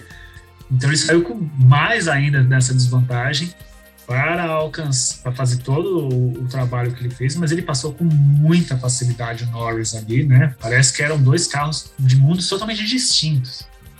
E a duas voltas do final, ele já, já, já tinha alcançado o Leclerc com quatro menos de quatro décimos de distância, né? Foi o que você disse, estava tirando mais de um segundo por volta e era um, um ritmo alucinante que ele estava imprimindo ali para chegar a duas voltas final com menos de quatro décimos após ter feito tudo o que ele fez, né? pago é, as punições, né? A, a punição em si, e chegar na famigerada COPS. E ali teria acontecido a mesma coisa de novo, você acredita? Se o. Eu fiquei com medo. O Leclerc não tivesse espalhado e saído, teria acontecido de novo, porque ele espalhou, ele estava mais precavido, né? Dava para ver que o Hamilton, na hora que estava na bandeira vermelha, você via que, que ele estava com. Ele, tá lá, vamos, vamos me culpar, né? Dava para ver isso na expressão dele. E, mas ainda assim, ele fez ultrapassagem por dentro de novo e forçou o Leclerc ao erro. Mas se o Leclerc tivesse segurado na curva mesmo, né? Não espalhado para fora, ele teria tocado. Com certeza teria tocado. Vendo ali o replay, ia ser nítido. Você já imaginou como é que seria isso? Como é que seria? Meu Deus do céu. Christian Horner ia ter um filho se acontecesse. Ele ia dar a luz a uma criança lá em Silverstone. Porque, meu Deus do céu, eu fiquei com medo também, acredita? Eu fiquei com bastante medo. Mas o Leclerc acabou escapando e veio a ultrapassagem do Hamilton, a terceira dele na Cops. Chupa, Christian Horner! Chupa! Não foi uma nem duas, foram três, meu querido. Então, argumentinho bem safardana o seu, viu? Bem safardana. E o Lewis Hamilton alcançou a ponta, faltando duas voltas, e aí foi uma apoteose. Óbvio que ele não sofreu um ataque, uma tentativa de troco do Leclerc, e ele acabou vencendo. Uma vitória 99, hein? 99, falta uma para o homem chegar a 100. Eu não acredito que um piloto vai chegar a 100 vitórias na Fórmula 1. Impressionante. Acho que para ser melhor, só se fosse a centésima. Aí, aí esquece tudo. O que é mais Demorar. impressionante é ele ter conseguido essa vitória, né? Que, como eu tinha comentado, falei, caraca, ele, tá empa- ele empacou nos 98 e não tem. é, não tem. Não é esperança, mas não tem um caminho aberto assim que diz que iria sair uma outra vitória tão rápida, né? Para mim, falei, mano, ele vai, eu acho que faz o 100, eu já tinha essa impressão, ele vai fazer o 100, ó, óbvio que vai fazer o 100 nessa temporada, não é possível que vai ficar travado em 98. Mas para grandes especialistas, comentaristas, críticos da Fórmula 1 diziam que já tinha acabado, cara. Dizia que já era já era Verstappen, não tinha mais chance nenhuma de alguém alcançar. Seria a Fórmula Red Bull contra o resto do pelotão, inclusive. É, e Mônaco deu muito a parecer isso mesmo, né? Se a resto da temporada fosse o espelho de Mônaco, a gente teria um carro bosta que estava a Mercedes, né? Mas ainda bem que tem aí uma competitividade muito legal. Antes de eu te passar para você concluir esse, esse, esse pensamento aí, né? Essa opinião sobre isso, eu preciso só dar mais uma alfinetada no Pérez. Pérez, esse apagado que eu disse que eu ia falar dele ainda. Não estava ali figurando entre os primeiros, e no final da corrida, ele estava lá atrás, disputando espaço por um tempão. Com ele, o homem de gelo, cara. Kimi Raikkonen, que inclusive o Raikkonen afobadão, parecendo eu no videogame, tentou fazer uma curva por dentro ali, tocou roda com a metade do carro de Pérez e saiu rodando, rodando, feito um carro quando passa nas, nas armadilhas do Mario Kart. Mas, cara, Pérez disputando o espaço com uma Alfa Romeo lá atrás, o que tá acontecendo, hein, cara? Comente isso. E é o apoteose aí do Hamilton. Tô tomando um calor. Ele tomou um calor para conseguir passar o Raikkonen. Que fim de semana lamentável do Checo Pérez. O que é mais irônico, né? constrangedor. Tomando o calor do homem de gelo. Exatamente. Tomando um calor do Homem de Gelo. Meu Deus, foi deveras constrangedor. Complicado, viu? A deveras constrangedor também foi a rodada do Raikkonen. Pelo amor de Deus, Raikkonen, para com isso aí, meu amigo. Para, para.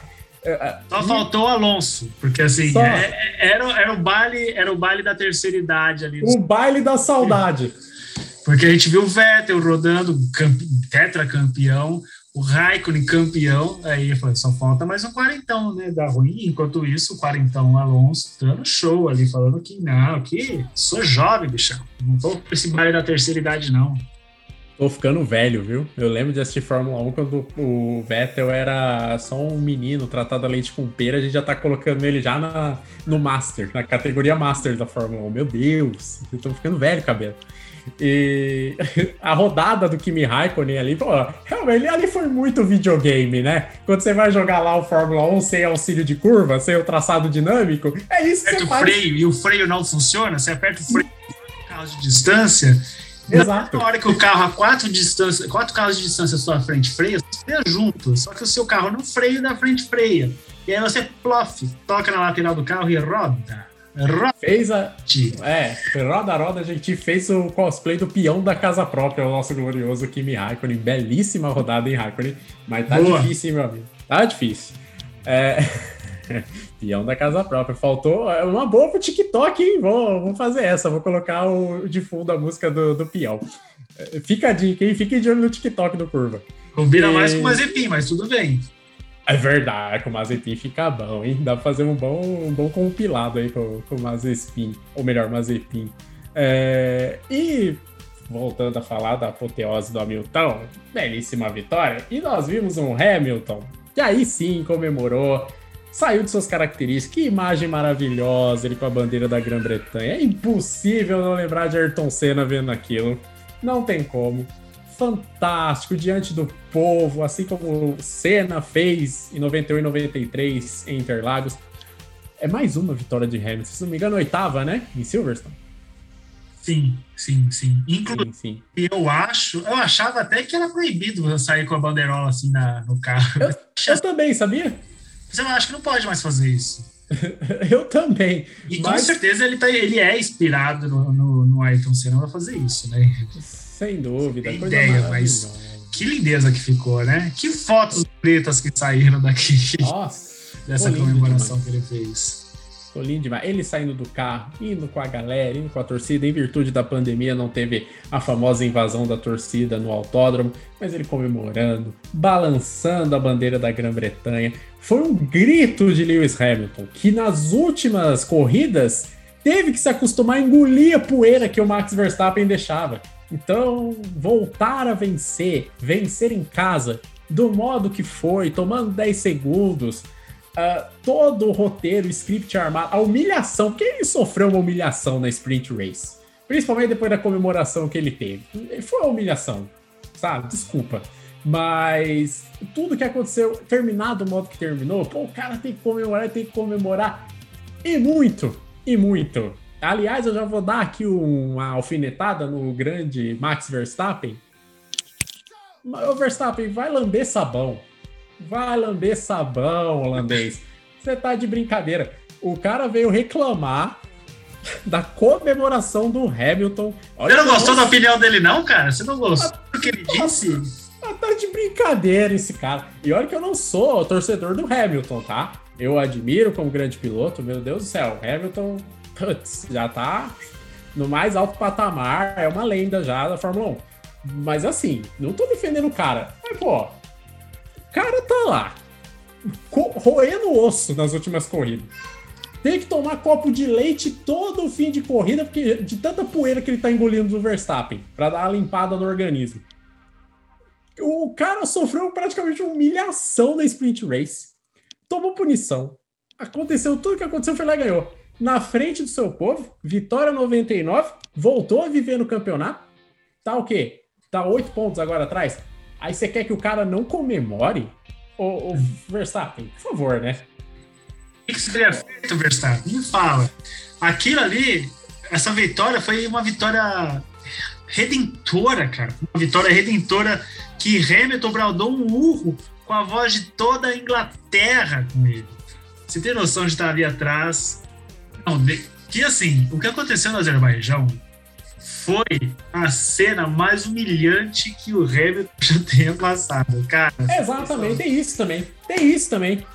E ali ele aconteceu o caos todo, né? E ele saiu muito bem, porque ele poderia os dois ter cagado muito, né? O carro do Hamilton poderia ter ficado em nhacas também do Hamilton, né? E vencer e não comemorar, e aí o cidadão vai. Ó, o cara não fez, nem fingiu. O Verstappen não fingiu nem labirintite ao sair do carro. Foi um pancadão. Lógico que foi um pancadão daqueles, né? Pancadão para funk, funkeiro nenhum colocar defeito.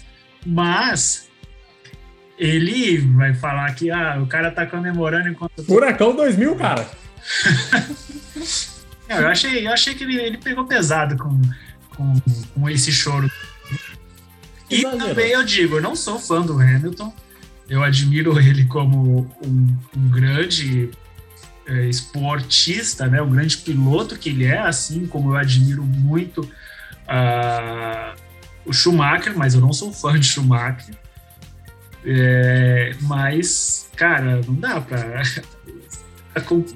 deixar barato, deixar, deixar passar que esse chororozinho do, do, do Verstappen, não, cara. Até porque o Hamilton, até mesmo dentro do carro, perguntou para a equipe como estava o Verstappen, se ele estava bem, porque realmente ele teve a percepção que a batida foi um trivial. Foi um trivial, né? Foi Não, ali, ali é só, ali é só fazendo social, né? É, o roteiro, né? O Cagando, roteiro. né? Ele viu que não aconteceu nada muito sério, tá cagando pra, pra Verstappen, né? Mas, não mas eu- sentindo que ele quer que ele morra, não, não. não. não, jamais. dizer, Mas assim, ele tá.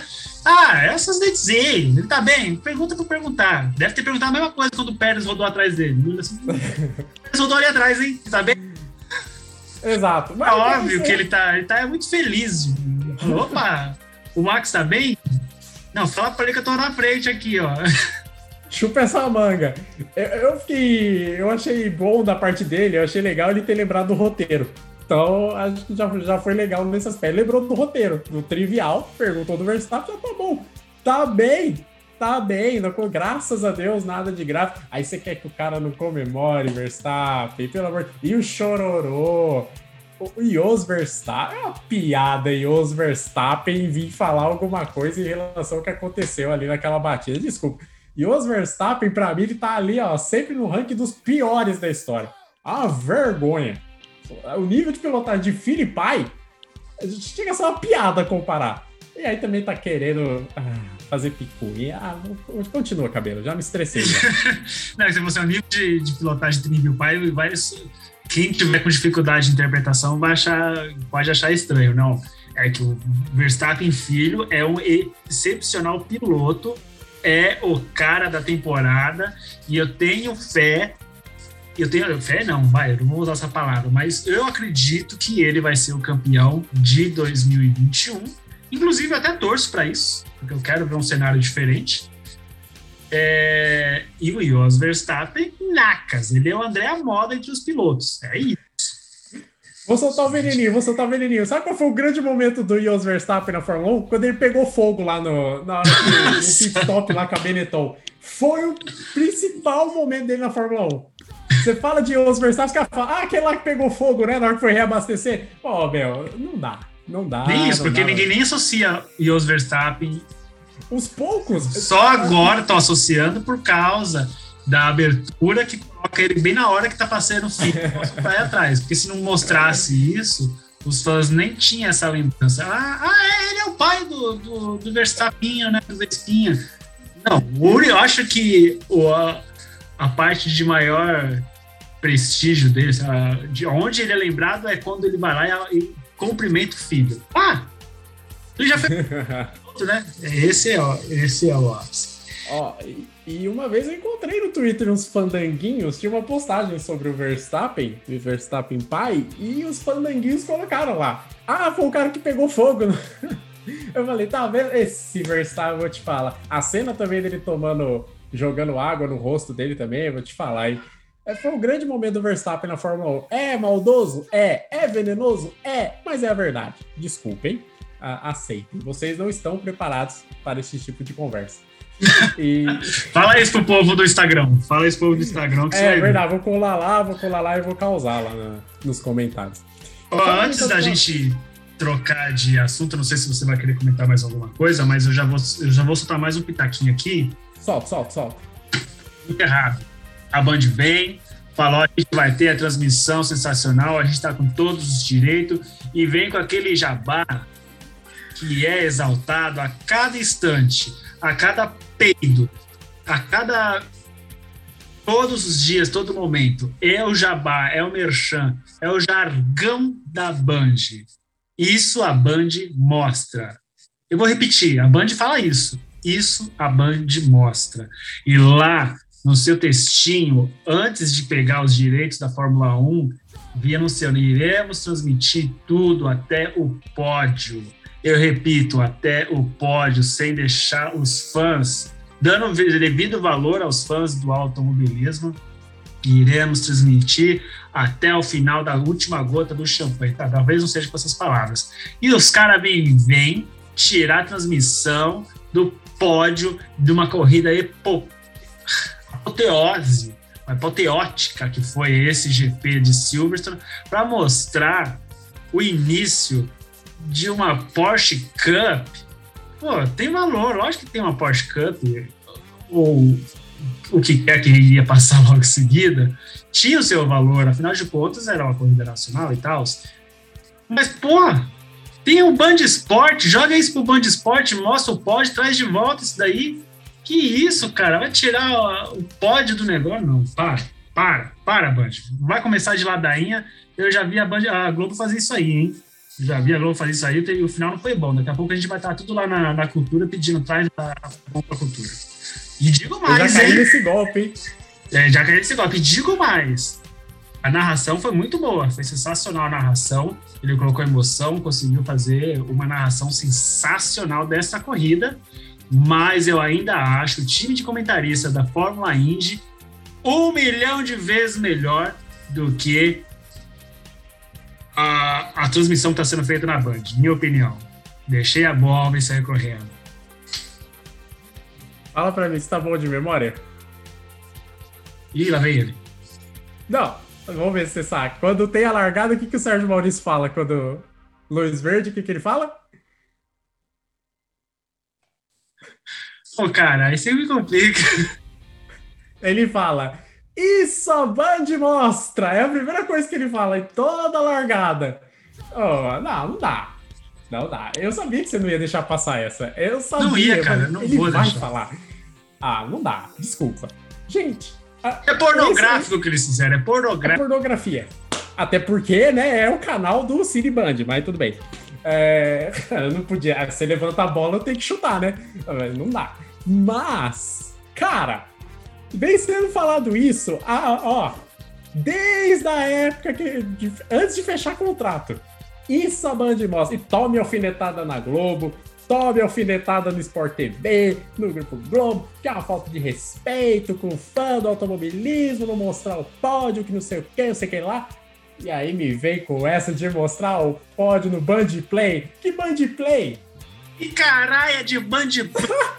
Ele espera chegar faltando dois segundos para a corrida, não mostrou para o pódio, não mostrou o, o Hamilton metendo lá o Elinho Castro Neves, metendo o Spider-Man lá, deixou fazendo um monte de comercial, voltou para mostrar o Hamilton voltando do, do rolê que ele já tinha dado, ninguém viu nada, só quem tem o F1 Pro que viu, para depois chegar e falar: Ah, Excepcionalmente hoje, não vamos transmitir o pódio. Vai pro Band, Band App, Band Play, ou sei lá o quê. Band Play, Band Que Play. nessa altura do campeonato eu vou ir lá pegar o aplicativo, baixar esse negócio. Pô, Cadastrar. Cadastrar, fazer login. Quando fizer isso aí, cara, já tava na corrida da, da Hungria. Tá maluco? Tenho mais o que fazer. Eu tô aqui deitadinho assistindo a corrida, comendo meu- meus quitutes. Pelo menos na Globo, quando fazia isso, eu já, já, já é avisado antes. Eu já tô sabendo, já deixo lá meu, meu GA aberto e já ia lá e assistia. Mas você vai avisar três segundos antes? Pelo amor de Deus. Ô, ô Band, dê mais valor pra gente que é fã, né? Afinal de diz- Poderíamos estar assistindo pelo F1 Pro. Não, estamos dando a sua valor para nós. Nosso Mentira, que não é tão duro. Eu Tá achei que você ia falar. Eu podia estar matando, eu podia estar roubando, mas não, eu tô assistindo na Band. Ó, meu, não dá. Não dá, ó. Sinceramente, não desmerecendo a Porsche Cup, meu Deus do céu, jamais. É, jamais. É, jamais. Mas, pô, as cotas de patrocínio que a Band faturou com a vinda da Fórmula 1. Meu Deus do céu. A questão é que Sabe? eles têm dois, dois canais lindos e maravilhosos, assim, a Band e a Band Sport.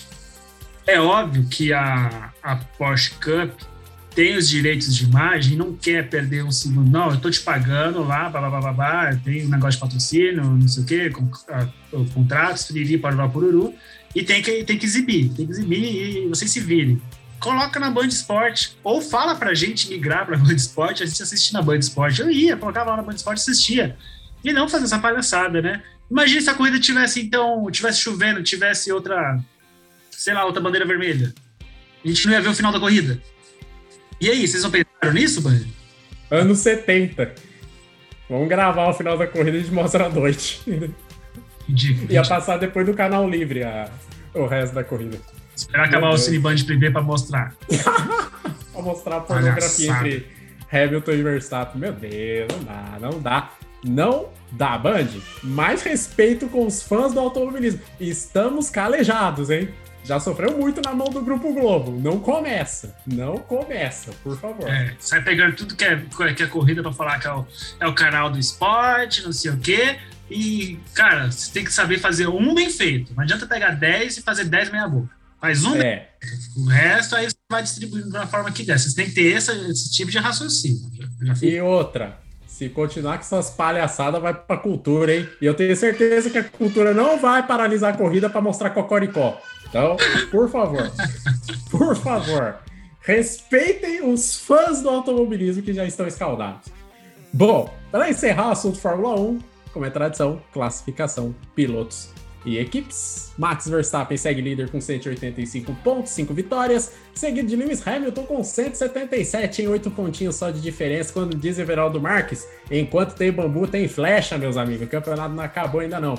177 pontos com 4 vitórias. Lando Norris é o terceiro colocado novamente com 113 pontos, seguido de Valtteri Bottas com 108. Olha o preju do Sérgio Pérez, caiu para quinta colocação, 104 pontos e é o único dos mortais já ter vencido na temporada. Uma vitória, vitória no Azerbaijão. E aí, completando a classificação, Leclerc 80 pontos, Carlos Sainz 68, Daniel Ricardo com 50 se encontrando aí na McLaren, ao que tudo indica.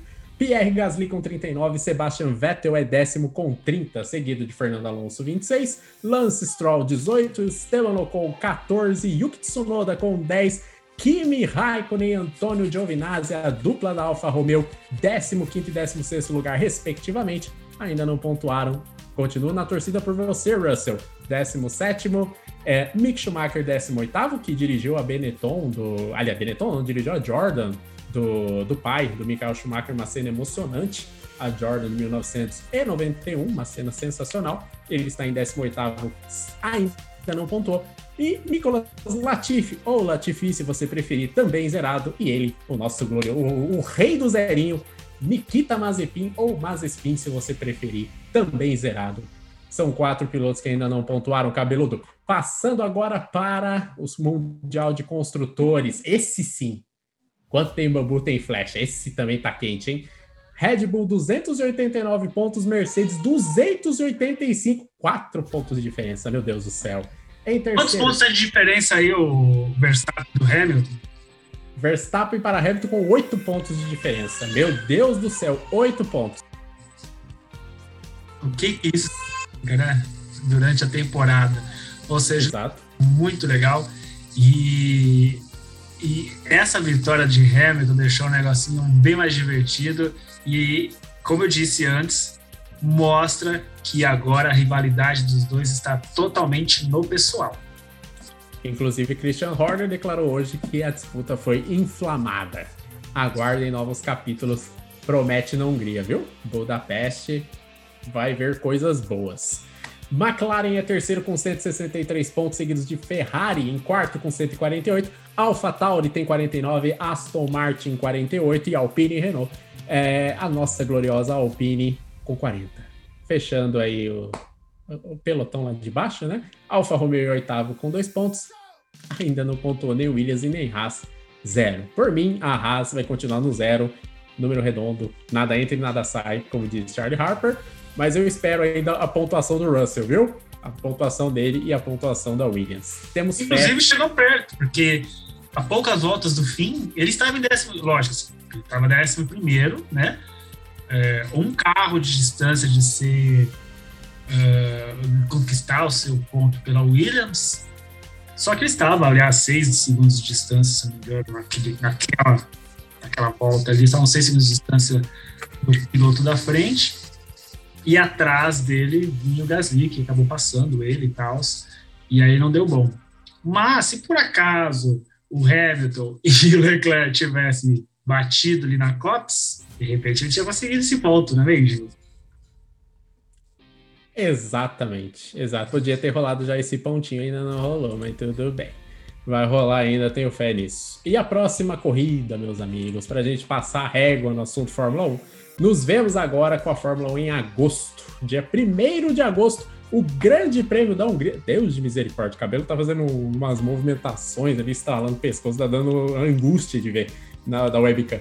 E teremos o Grande Prêmio da Hungria, dia 30 do 7, treino livre 1 às 6 e meia da manhã, treino livre 2 às 10, no dia 31, no sábado, treino livre 3 às 7 da manhã, o classificatório é às 10, e no dia 1 de agosto, aí sim, às 10 da manhã, mais uma etapa da temporada 2021 da Fórmula 1. E detalhe, a última corrida antes das férias europeias. Depois, Fórmula 1 só no dia 29 na Bélgica. Aí teremos Bélgica, Holanda e Itália. Detalhe: Bélgica, Holanda e Itália seguidinha. Três fins de semana seguidos. Ó, ó, promete, viu? Promete. E detalhe, ansioso também. Vai que rola alguma surpresinha aí, alguma melhoria de alguma equipe aí nessas férias europeias. Então, tá só esquentando. temporada tá cada vez melhor. E agora só tá essa disputa de Hamilton e Verstappen, coisa pouca. Promete pouco. Né, cabeludo? Exatamente, cara. E eu já ia encerrar o assunto de Fórmula 1. Sim. Ia fazer aquela pincelada rápida, aquela volta rápida sobre o que mais rolou no final de semana. Mas antes dessa volta rápida, eu vou dar uma passadinha aqui no- na caixa de brita e dar uma olhada aqui para falar para vocês. Primeiro, quero a sua opinião. O que você achou do carro da Fórmula 1 2022, cara? Atendeu suas expectativas? Tem grandes expectativas para 2022? Expectativas sobre o campeonato como um todo? Ou o carro é feio, horroroso, tem expectativa nenhuma, que bosta, é tudo uma Fórmula Indy? Como estão dizendo por. Escondam-se, escondam-se. Olha, quem tá falando que é igual a Fórmula 1, vocês estão de brincadeira comigo. Eu, eu fico arisco por esse tipo de comentário. De Porque ele não tá de assistindo, hoje. ele não tá acompanhando a É. Fórmula Indy. Não é possível. É comentário do, Ova- do Verstappen, é argumento estapafúrdio do Christian Horner, é peão chegando e falando que tá parecendo carro de Fórmula 1. Vocês estão de brincadeira. Carro de Fórmula 1, vocês estão malucos. Carro pra mim ficou lindo. O conceito pra mim é lindo. Aquela asa, poxa, que coisa maravilhosa. O carro está bonito. Aerodinamicamente, visualmente falando, me agradou muito. De verdade. Eu quero ver na prática, é claro. A grande aposta nessa, nessa nova aerodinâmica, nesse novo design, é aumentar ainda mais as disputas na pista, aumentar ainda mais o número de ultrapassagens, e isso é o que todo fã do automobilismo quer, não só na Fórmula 1, mas em qualquer categoria. Então, o conceito é bom, a ideia me agrada e o carro me fez bem aos olhos. Então, eu gostei muito. Expectativa para 2022, a melhor possível. Nova regra, ah, novo teto, base orçamentária das equipes, ah, inclusive é tão interessante que a Milton já até renovou o contrato bem antes, porque promete. Eu vejo bem mais disputas, quem sabe até, por que não? O meu sonho é não ver um monopólio lá na frente, só duas equipes. Eu quero três, eu quero quatro equipes lá na frente disputando nas cabeças. Tomara. Eu quero ver a evolução da Williams. Williams não é equipe, é um pecado, é um crime contra o automobilismo Williams lá atrás. Eu quero ver isso, quero ver a evolução da Alpine, da Aston Martin. As minhas expectativas são as melhores possíveis. O carro me agradou muito, cabeludo. E para você? Cara, eu achei o carro lindo, lindo, lindo, lindo, lindo. Um carro, e- chega a ser pornográfico de tão lindo. Dá um tesão de ver aquele carro e a expectativa tá lá no alto, lá no alto, lá no alto, lá no alto. Ai, senhor. E digo mais, hein? Esteticamente, para mim me agradou demais. É, é claro que eu tenho uma expectativa muito maior que os caras mexam mais no carro do que virar ah, um, grid de carro tudo igual, diferente, porque aí também não vai ter graça, né? É, então, sim, a, ideia, a, a- a estética é muito linda, a proposta é tão linda quanto não ter o DRS, ter ali a ultrapassagem na pista, estratégia, braço, mente e fazer a coisa acontecer. O campeonato, né, com todas as regras que irão mudar, e promete ser algo muito interessante com teto orçamentário e, como você disse, ter mais gente é, figurando lá na frente. Espero que se o Russell estiver na. na... Olha, eu falando do Russell de novo. A Tiete, tietagem total. O Russell É estiver, Run 7. estiver na Williams. Lógico, eu torço pela Williams de qualquer forma, né? Eu quero que a Williams, independente de quem esteja pilotando, esteja figurando lá na frente novamente. Nada mais lindo do que ver uma disputa entre Williams, Ferrari, McLaren, Mercedes, tudo lá na frente. Eu quero, eu quero a vanguarda do- da, da pilotagem do- dos carros de Fórmula 1 lá na frente. E também as pistas, né? Algo que eu tenho muita expectativa. Lógico que eu tinha expectativa que já no começo da temporada já não tivesse mais pandemia, né? Então eu redobro uma expectativa para que o ano que vem não tenha mais nem, nem, nem memória do que, do que é pandemia E lá, nossa, acho que o nariz tá entupido, tá entupido, tá saindo meu som muito anasalado. Mas, Que nojo. 2022 tenhamos as pistas que estejam marcadas no calendário, né? E inclusive o Vietnã e Miami, que ao que parece vai estar no calendário aí. Miami? Que maravilha. Miami Beach. Coisa linda. É, vamos encerrar então o assunto Fórmula 1, mas antes da- do cabelo fazer as suas tradicionais, suas já tradicionais pinceladas de outras categorias do automobilismo, chegou a hora do velho guerreiro, é claro. Salve, velho guerreiro, esteja onde estiver. É hora da é hora do quê, cabeludo? É hora do É quê? hora, é hora, é hora, é hora de falar a hora do quê, Geraldão? É hora do jabá. Solta aí a voz dos nossos patrocinadores. Vamos lá.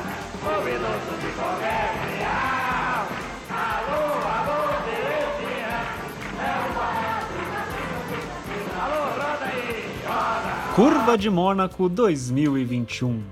Um oferecimento Colinos. Mesbla. Banco Nacional. Arapuã. E Banco Bameirindos. A poupança que continua numa boa. Eu quero fazer aqui ah, agradecimentos. Ah, só atualizando a nossa lista daqueles que nos ouvem: Estados Unidos, Brasil, Alemanha, Irlanda, Singapura e Reino Unido. Esses são os seis países que mais nos ouvem. 65% na terra do tio Sam, né? Ou do Super Sam, Time is Money. 65% lá dos Estados Unidos. Aí veio o Brasil com 26%, 4% na Alemanha, 2% na Irlanda, 1 em Singapura e 1 no Reino Unido. Vê se vocês conseguem ouvir o meu beijo e a minha saudação aqui no microfone também. Pra galera em especial, é, nessa última semana, as nossas, ah, os nossos ouvintes vieram mais, sabe da onde? Da Apple Podcasts. Então, aquele abraço para vocês que também estão nos apoiando e nos prestigiando. Também para os fãs, Aquele abraço dos nossos iFriends. os Azai Friends, quero mandar também alguns abraços. Abraço pro TMP Fernando, que acompanha sempre as nossas lives lá no Twitch, né? A gente tá, a gente tá meio. Eh, Vamos voltar. Ainda essa semana vamos voltar com, na Twitch e também Boa! aquela saudação. Oh, meu Deus do céu. Tempanhe, também, aquele abraço, Tempanhe. Você que acompanha a gente na Twitch. Ro- você é fera. Grande Honda que acompanha a gente. Aquele que pergunta também na Twitch. Tá sempre lá. E também no YouTube. Vou fazer uma menção, se você tiver mais gente aí, já joga aí também. Que é o, fi- o filósofo. Também tá sempre lá acompanhando a gente. Sensacional. E eu quero também fazer uma saudação especial para uma grande amiga, para Débora, que está acompanhando a gente, vai ouvir esse podcast, inclusive, e também a nossa fã lá no Instagram, tá comentando toda hora. Fera, forte abraço para você, um grande beijo. Você é fera, Débora. Muito obrigado. Mais uma fã do automobilismo, que maravilha. Que maravilha. Turneiva! Velocidade Uau! E um novo inscrito aqui que já, já é fã, que já, já era para ser fã há muito tempo, Christian Satoru, que agora está também acompanhando a gente lá na plataforma do YouTube. Esse nós convertemos, viu? Esse nós convertemos. Não gostava nada de automobilismo. Agora estamos começando a converter ele. Ah, seja, seja bem-vindo, seja bem-vindo ao clã. Dados os recados. Ah, que maravilha. Como é bom falar recados assim, né? Pessoas que gostam do nosso trabalho, que fazem nós estarmos aqui, mesmo assalariados e tudo mais, cheio de compromisso, mas estamos aqui. Sim, senhores, que maravilha. Agora sim, cabeludo. Solta sua pincelada, meu querido. É, galera, hora de fazer uma volta rápida pelo que mais aconteceu no automobilismo. A gente não cobre todas as categorias, como Porsche Cup, Endurance e, e, e tantas outras eh, categorias sensacionais, inclusive a WEC, né, que é o Campeonato Mundial de Endurance. Inclusive, teve corridas sensacionais esses últimos tempos. Não estamos acompanhando, então não vou nem citar, né, para não ficar os gatos pingados tudo torto no meio do caminho. Mas eu vou falar do que? Eu vou falar um pouquinho da Fórmula 2, só uma pincelada muito rápida. Na Fórmula 2, houve o GP também em Silverstone. Na primeira corrida, que é a Sprint Race, essa sim se chama Sprint Race, tivemos surpreendentes três safety car. Você vê como essa pista é agressiva, é rápida. É, o nosso piloto brasileiro, nosso, um dos nossos representantes brasileiros, que é o Samaia, nessa primeira corrida ficou ali atolado na caixa de brita e abandonou por ali. O resultado ficou com a vitória de Schwartz, né, que venceu, e o nosso outro representante brasileiro, que é o Drugão, o nosso querido Drogovic, terminou em quarto.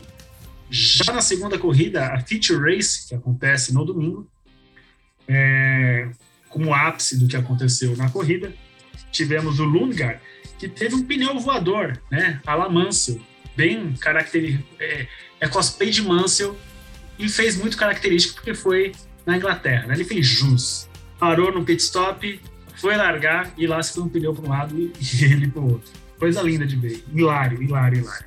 Se vocês não viram, assista depois o VTzinho lá, um highlights no YouTube que é hilário.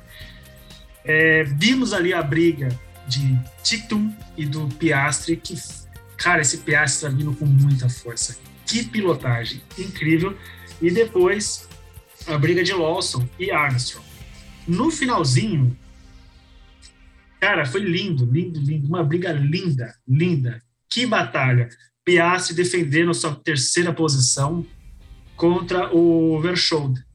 E ele vinha com tanta força para tentar ultrapassar com o pessoal da equipe empurrando ele, vai, não desiste, não desiste, e tentava de todas as formas, mas Piastri conseguiu manter a sua posição, ficando em terceiro lugar no pódio, Ticton em segundo, e Joe, ou Zou, não sei como você queira pronunciar, acabou que, vi, que saiu, levou a melhor na corrida e venceu, né?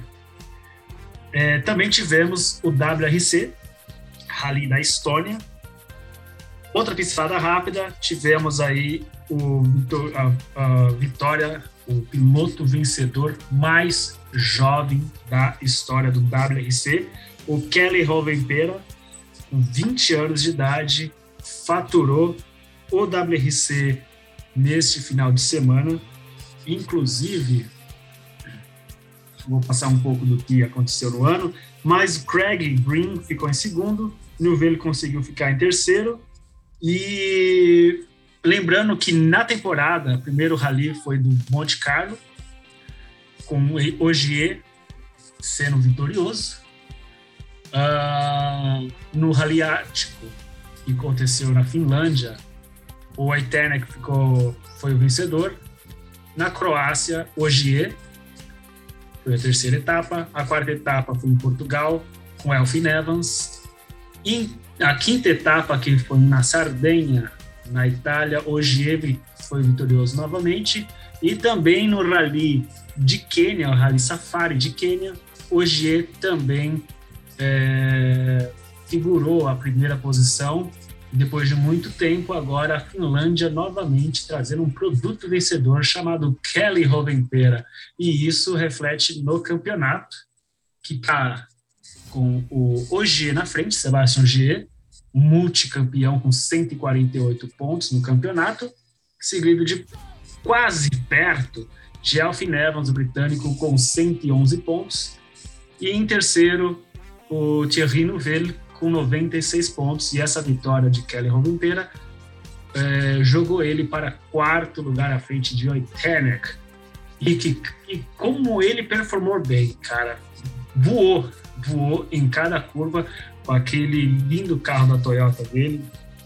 E, e levou a melhor. Você quer comentar alguma coisa ou já posso falar um pouquinho sobre o que aconteceu na Copa Truck?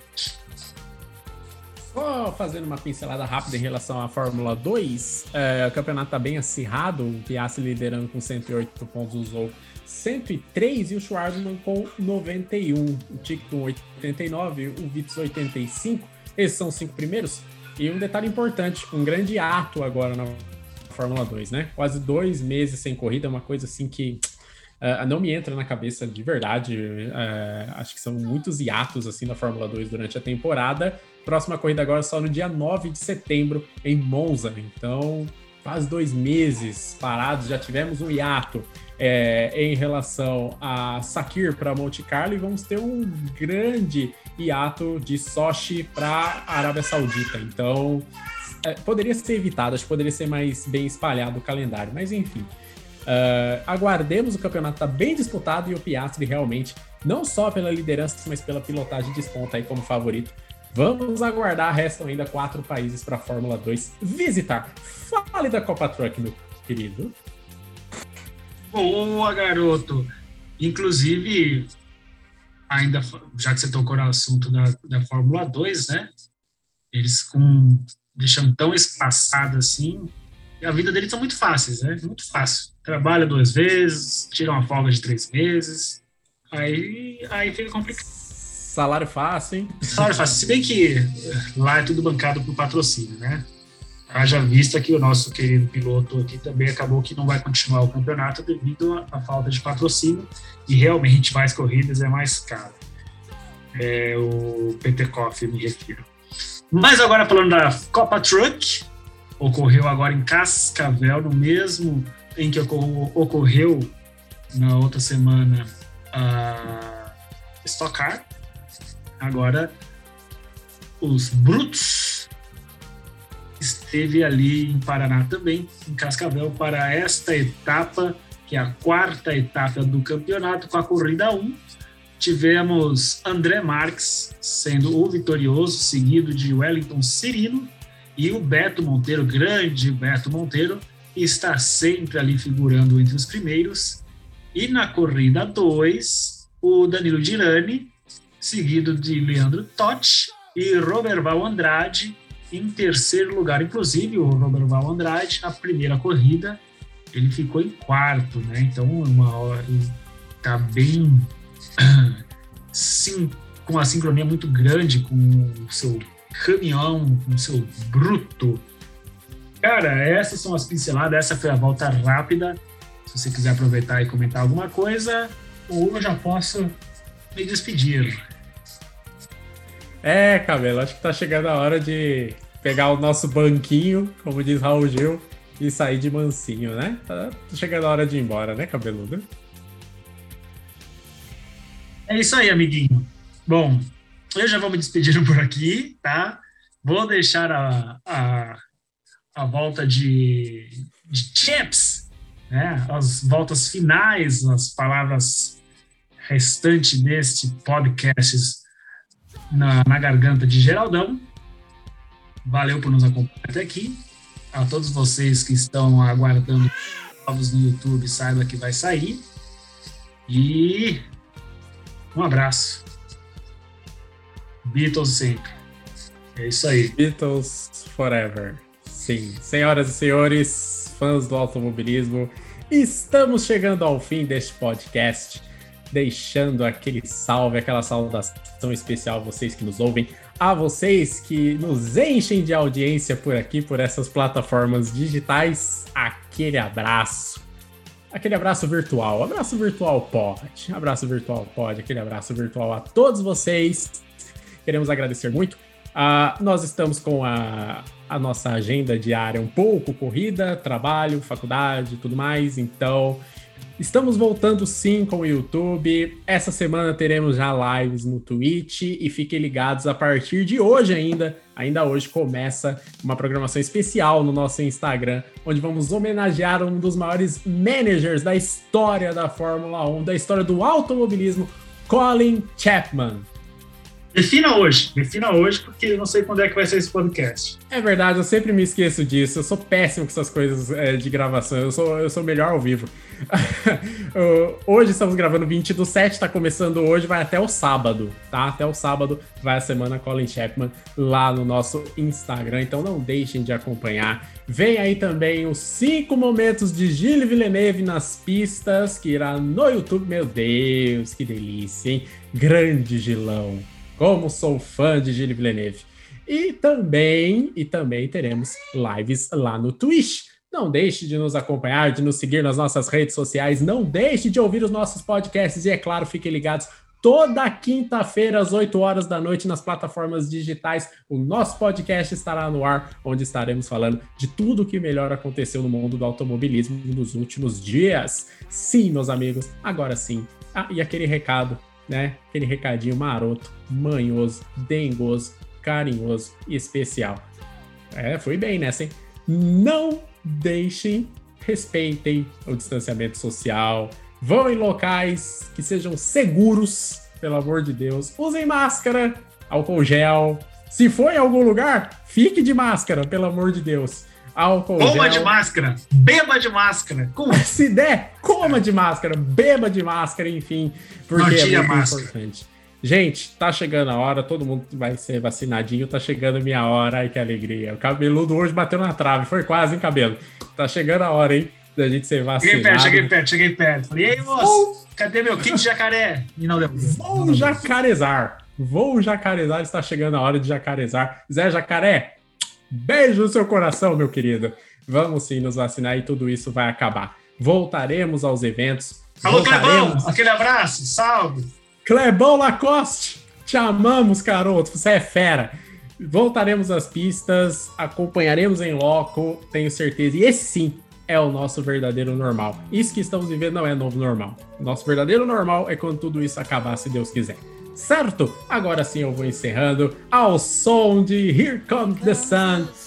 The Beatles! Sim, senhoras e senhores, que delícia! Beatles, oh meu Deus do céu!